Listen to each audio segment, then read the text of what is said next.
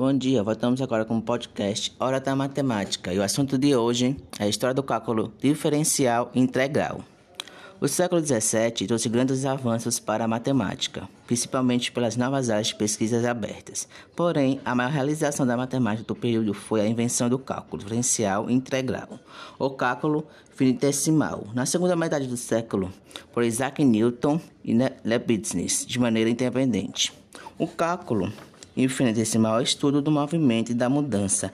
Antes da sua descoberta, os matemáticos ficavam bastante restritos às questões estáticas e de contar e medir e descrever formas.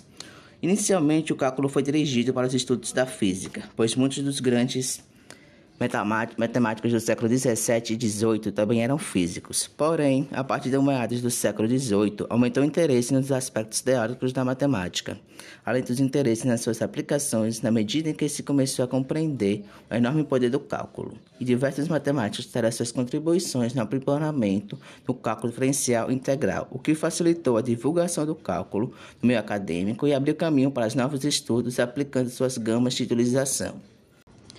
Cálculo diferencial e integral. O desenvolvimento do cálculo ocorreu em ordem inversa àquela que se costuma estudar o cálculo nos meios acadêmicos. O cálculo integral surgiu muito antes que o cálculo diferencial. A ideia de, da integração teve origem em processos somatórios ligados ao cálculo de certas áreas e certos volumes e comprimentos. Tópico 2.1 Cálculo integral. Eves, 2004, coloca que os primeiros problemas da história do cálculo estavam relacionados ao cálculo de áreas, volumes e comprimento de arcos. As formas determinadas por linhas retas já são calculadas há milênios, porém, cálculos precisos para formas compostas por linhas curvas são relativamente recentes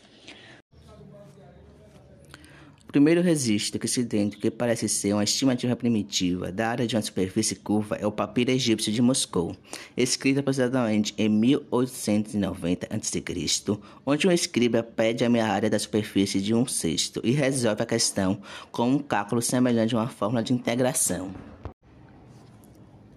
Outra contribuição importante e antiga ao problema da área é a questão da quadratura do círculo datada de 430 a.C., por Antífon, um filósofo do período pré-socrático. Ele teria antecipado a ideia de que era possível exaurir a diferença entre a área de um círculo e um polígono regular inscrito nele, através de sucessivas duplicações do número de lados do polígono e como é possível construir um quadrado com área igual à de qualquer polígono seria possível construir um quadrado com área igual à do círculo. O argumento de Antífon foi criticado sob a alegação de que jamais se esgotaria a área do círculo. O matemático grego Arquímedes desenvolveu o método de equilíbrio para calcular a área de regiões limitadas por parábolas, espirais e várias outras curvas. Arquímedes utilizava estabelecia que deveria ser feito o seguinte procedimento para se determinar uma área ou volume de uma forma. Corte a região correspondente em um número muito grande de tiras planas ou de fatias paralelas finas e pendure esses pedaços numa das extremidades de uma alavanca dada, de tal maneira a estabelecer o equilíbrio com uma figura de área ou volume e centroide conhecidos.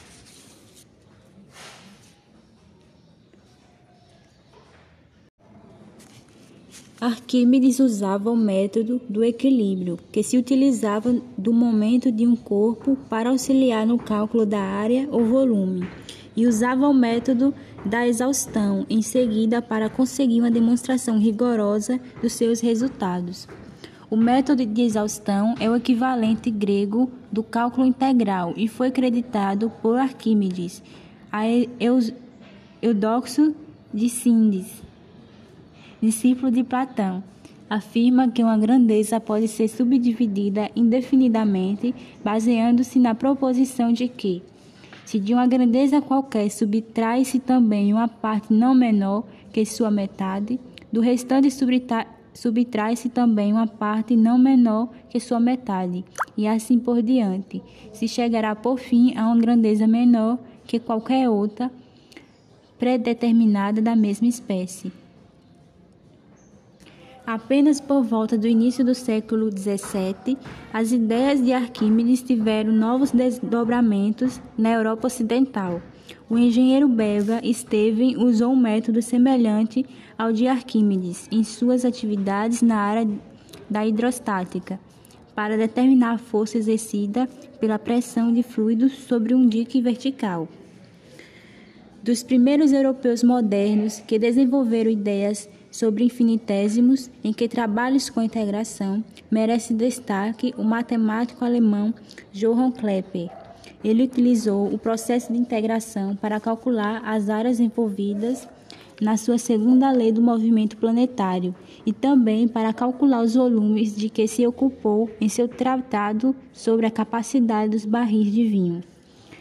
O matemático italiano Boaventura Cavalieri publicou, em 1635, um dos livros mais influentes do início do período moderno, Geometria Divisível Continuada onde afirma que uma área pode ser pensada como sendo formada de segmentos ou indivisíveis e que o volume pode ser considerado como composto de áreas que são volumes indivisíveis ou quase atômicos. Foi o mesmo tipo de raciocínio que Arquímedes usou em um método, obra, onde descreveu a forma que utilizava para deduzir suas descobertas. Os princípios de Cavalieri diziam para considerar uma porção plana como formada de uma infinidade de cordas paralelas e um sólido formado de uma infinidade de secções planas paralelas. Aí, fazendo-se deslizar cada um dos elementos do conjunto das cordas paralelas da porção plana ao longo de seu próprio eixo, para que as extremidades da corda ainda descrevam um contorno contínuo. A área da nova porção plana será a área da figura original, uma vez que ambas são formadas das mesmas cordas. Dessa forma, podemos escrever os princípios de Cavalieri que permitem resolver problemas de mensuração. Se duas porções planas são tais que toda reta secante a elas e paralela a uma reta dada determinada nas porções, segmentos da reta cuja razão é constante, então a razão entre as áreas dessas porções é a mesma constante.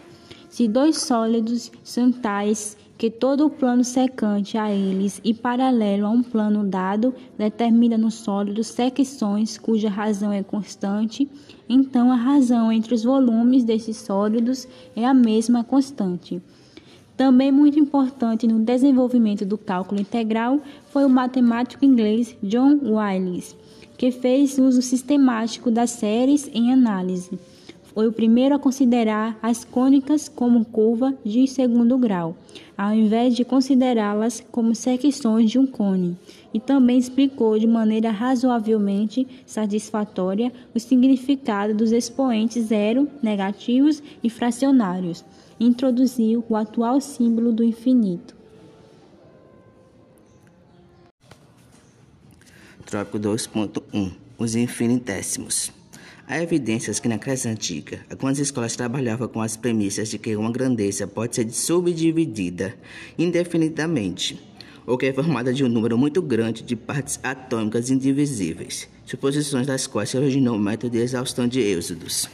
O filósofo grego Senão de Eleia, que viveu por volta de 450 a.C., questionava essas premissas e criou alguns paradoxos através dos quais afirma que o movimento da divisão é impossível. A dicotomia. Se um segmento de uma reta pode ser subdividido indefinidamente, então o movimento é impossível, pois para percorrê-lo é preciso antes alcançar seu ponto médio, e ainda antes, ainda mais, alcançar o ponto que estabelece a marca de um quarto do segmento, e assim por diante. A flecha. Se um tempo é formado de instantes atômicos indivisíveis, então a flecha em movimento está sempre parada, posto que em cada instante ela está numa posição física. Sendo assim, o verdadeiro em cada instante segue sem que a flecha jamais se move. Originalmente, os pitagóricos usavam elementos discretos, como pedrinhas ou pedrinhas de cálculo, de onde surgiu o nome cálculo.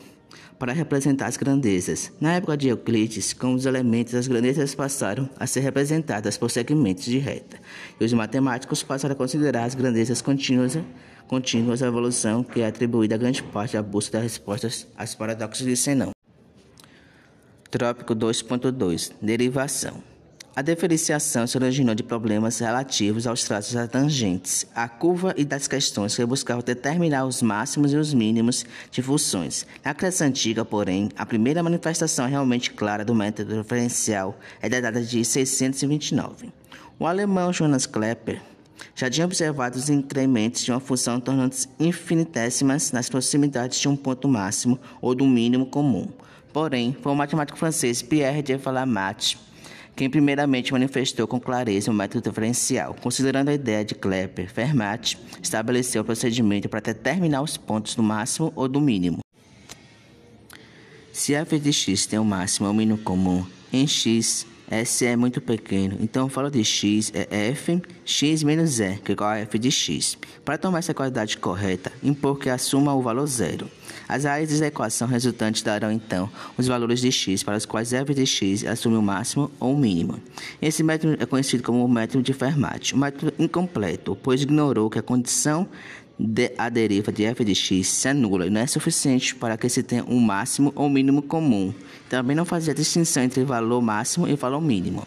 Outra descoberta de Fermat foi o procedimento geral para determinar a tangente por um ponto de uma curva cuja equação cartesiana é dada. 2.3 Teorema fundamental do cálculo. No século XVII, os matemáticos costumavam utilizar limites para calcular a área de figuras com contornos curvos. Newton e Leibniz mostraram que é possível chegar muito mais facilmente ao resultado usando a integração.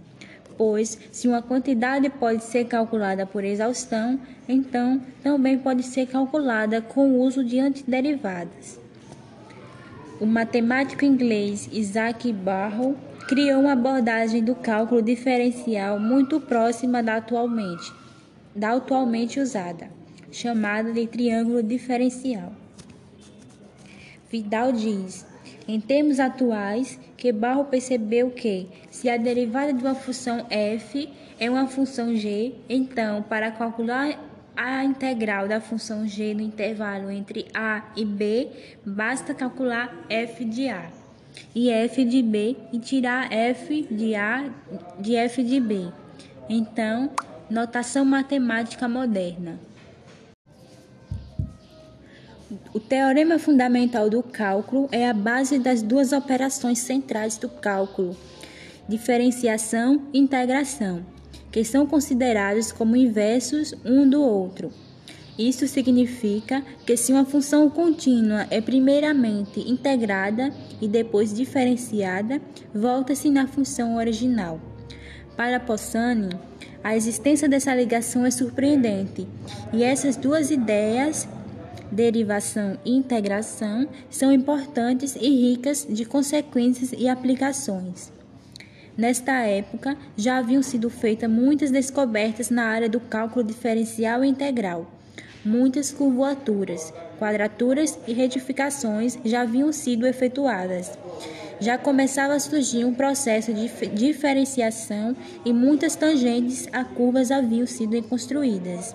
A ideia de limite já estava difundida e o teorema fundamental do cálculo era reconhecido.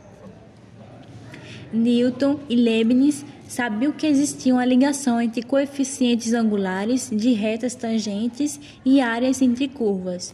A descoberta dessa ligação juntou o cálculo diferencial e integral, tornando a ferramenta mais poderosa que os matemáticos já tiveram para entender o universo. Foi na criação de um cálculo manipulável e proveitoso que Newton e Leibniz, trabalha, trabalhando independentemente, deram suas contribuições. Por esse motivo, eles são considerados criadores do cálculo geral, apesar de terem tido vários percussores. Tópico 2.4 Isaac Newton. O físico inglês Isaac Newton interessou-se pela matemática lendo obras de diversos matemáticos e acabou criando a sua própria matemática. Para provar que a sua teoria física sobre a gravitação universal e a força centrípeta estava correta, primeiramente descobrindo o teorema do binômio generalizado, depois inventando o método dos fluxos como ele chamava o atual cálculo diferencial. O método, o método dos fluxos, a descoberta mais importante, embora publicado em 1736, já havia sido escrito em 1671 e antes disso em 1669. Newton já comunicara a essência do método de Bohr. De acordo com Ives, nas conclusões de Newton, uma curva era gerada pelo movimento contínuo de um ponto. Feita essa suposição, a abscissa e a ordenada de um ponto gerador passam a ser, em geral, quantidades variáveis. A uma quantidade variável ele dava o nome de fluente, e a sua taxa de variação dava o nome de fluxo de fluente. Ives colo coloca Newton tratou de dois tipos de problemas com o método dos fluxos. Primeiro, considerando uma relação entre alguns fluentes, buscou uma relação desenvolvendo esses fluentes e seus fluxos, que é o que hoje chamamos de diferenciação. No segundo, estudou a relação inversa, considerando a relação entre os fluentes e seus fluxos, buscou encontrar uma relação envolvendo apenas os fluentes. É o processo de diferenciação. Newton encontrou diversas e importantes aplicações para o método dos fluxos. Determinou máximos e mínimos, tangentes e curvas, curvatura de curvas, pontos de inflexão e convexidade, concavidade de curvas, aplicou também a muitas quadraturas e retificações de curvas e demonstrou uma habilidade extraordinária para integrar algumas curvas diferenciais. O cientista alemão Gottfried Leibniz é considerado o último sábio que obteve o conhecimento universal e criou seu cálculo entre 1673 e 1676. Leibniz declarou que ao ler a carta de Amos de Noville sobre os indivisíveis, teve uma luz jorrada sobre ele e foi quando percebeu que a determinação da tangente de uma curva dependia da razão das diferenças das ordenadas e das abscissas quando estas se tornavam infinitivamente pequenas e que as quadraturas dependiam da soma dos retângulos infinitivamente finos que formavam a área. Leibniz foi o primeiro a utilizar o símbolo de integral, com S alongado, derivado da primeira letra da palavra soma. Tendo feito isso em 29 de outubro de 1675, com o objetivo de instigar uma soma de indivisíveis. Algumas semanas depois, ele já escrevia diferenciais e derivadas, como fazemos hoje, assim como escrevia f de x de y e f de y de x para integrais. Para achar a tangente, fez uso do cálculo diferencial e para encontrar a quadratura, utilizou o cálculo somatório e o cálculo integral, onde se originou a nomenclatura atualmente utilizada hoje. Seu primeiro artigo foi sobre o cálculo diferencial, foi publicado em 1684, onde Leibniz definiu d de x como um intervalo finito e arbitrário, d de y é a proporção de d de y dividido por d de x, igual a y dividido pela subtangente. Em 1976, Leibniz fez outra importante publicação, onde enfatizou a relação inversa entre a derivação e a diferenciação, teorema fundamental do cálculo. O matemático alemão reduziu muitas das regras da diferenciação que atualmente são utilizadas nos cursos de cálculo, como por exemplo a fórmula da derivada enésima do produto de duas funções, que é conhecida como regra de Leibniz. Sua anotação para o cálculo mostrou-se muito infeliz e inquestionavelmente mais conveniente e flexível que a de Newton. Newton versus Leibniz Leibniz foi o primeiro a publicar suas descobertas relativas ao cálculo diferencial integral. Porém, Newton já havia desenvolvido seu teorema muitos anos antes, o que levou à disputa sobre a paternidade do cálculo. A Royal Society, composta pelos principais cientistas da Inglaterra, acusaram Leibniz de plágio, o que marcou profundamente a carreira do alemão. Agora vamos para a cronologia e desenvolvimento e publicação do cálculo. Em 1676, Isaac Newton desenvolveu o cálculo diferencial integral. Em 1676, Leibniz desenvolveu o cálculo diferencial integral, diferente de Newton, e não conhecia o seu trabalho. Em 1674, Leibniz faz a primeira publicação no assunto periódico mensal de Acta, o novo método para máximos e mínimos e também para tangentes que não é obstruído por quantidades irracionais. Em 1676, Newton publica Os Princípios Matemáticos da Filosofia Natural, obra que contém, além de cálculo, fundamentos da física. As interpretações utilizadas pelos dois matemáticos eram absolutamente diferentes. As únicas semelhanças existentes originaram-se do aproveitamento da simbologia criada por outros matemáticos como a adoção das letras x e y para os eixos cartesianos, a extensão desses eixos para os lados negativos, a utilização atual do sinal de igual. Por ter sido o primeiro a desenvolver seu raciocínio, Newton é chamado de pai do cálculo. Porém, a opinião generalizada hoje é que ambos criaram o cálculo, independentemente Embora a descoberta de Newton seja anterior, Leibniz foi o primeiro a publicar seus resultados. Se Leibniz não era tão profundo em matemática quanto Newton, era talvez mais eclético, embora inferior. Como analista, o físico em matemática era provavelmente dotado de uma imaginação mais aguda e um sentido superior quanto à forma matemática. Tópico 3: Difusão do cálculo. As descobertas de um grande matemático não se tornam automaticamente parte da tradição matemática. Podem ficar perdidas para o mundo a menos que outros cientistas as compreendam e se interessem suficientemente para encará-las de vários pontos de vista, esclarecê-las e generalizá-las, indicar suas implicações. Newton era pouco comunicativo e os seus estudos sobre o método dos fluxos não eram bem conhecidos fora da Inglaterra. Leibniz, porém, encontrou discípulos dedicados que estavam ansiosos para aprender o cálculo diferencial e integral e transmitir conhecimento a outros. O cálculo leibniziano passou a ser difundido a partir da publicação dos artigos dos dois irmãos italianos Jacques e Johann Bernoulli na Acta. Eles foram os primeiros a estudar o trabalho de Leibniz e o fizeram entre os anos de 1687 e 1690. A determinação da equação da centenária ao quadrado foi o primeiro problema importante resolvido por Johann Bernoulli. Esse problema existia há mais de 50 anos. O problema era determinar sua equação, utilizando o cálculo leibniziano. Johann Bernoulli resolveu o problema e esse foi o primeiro sucesso público do novo cálculo.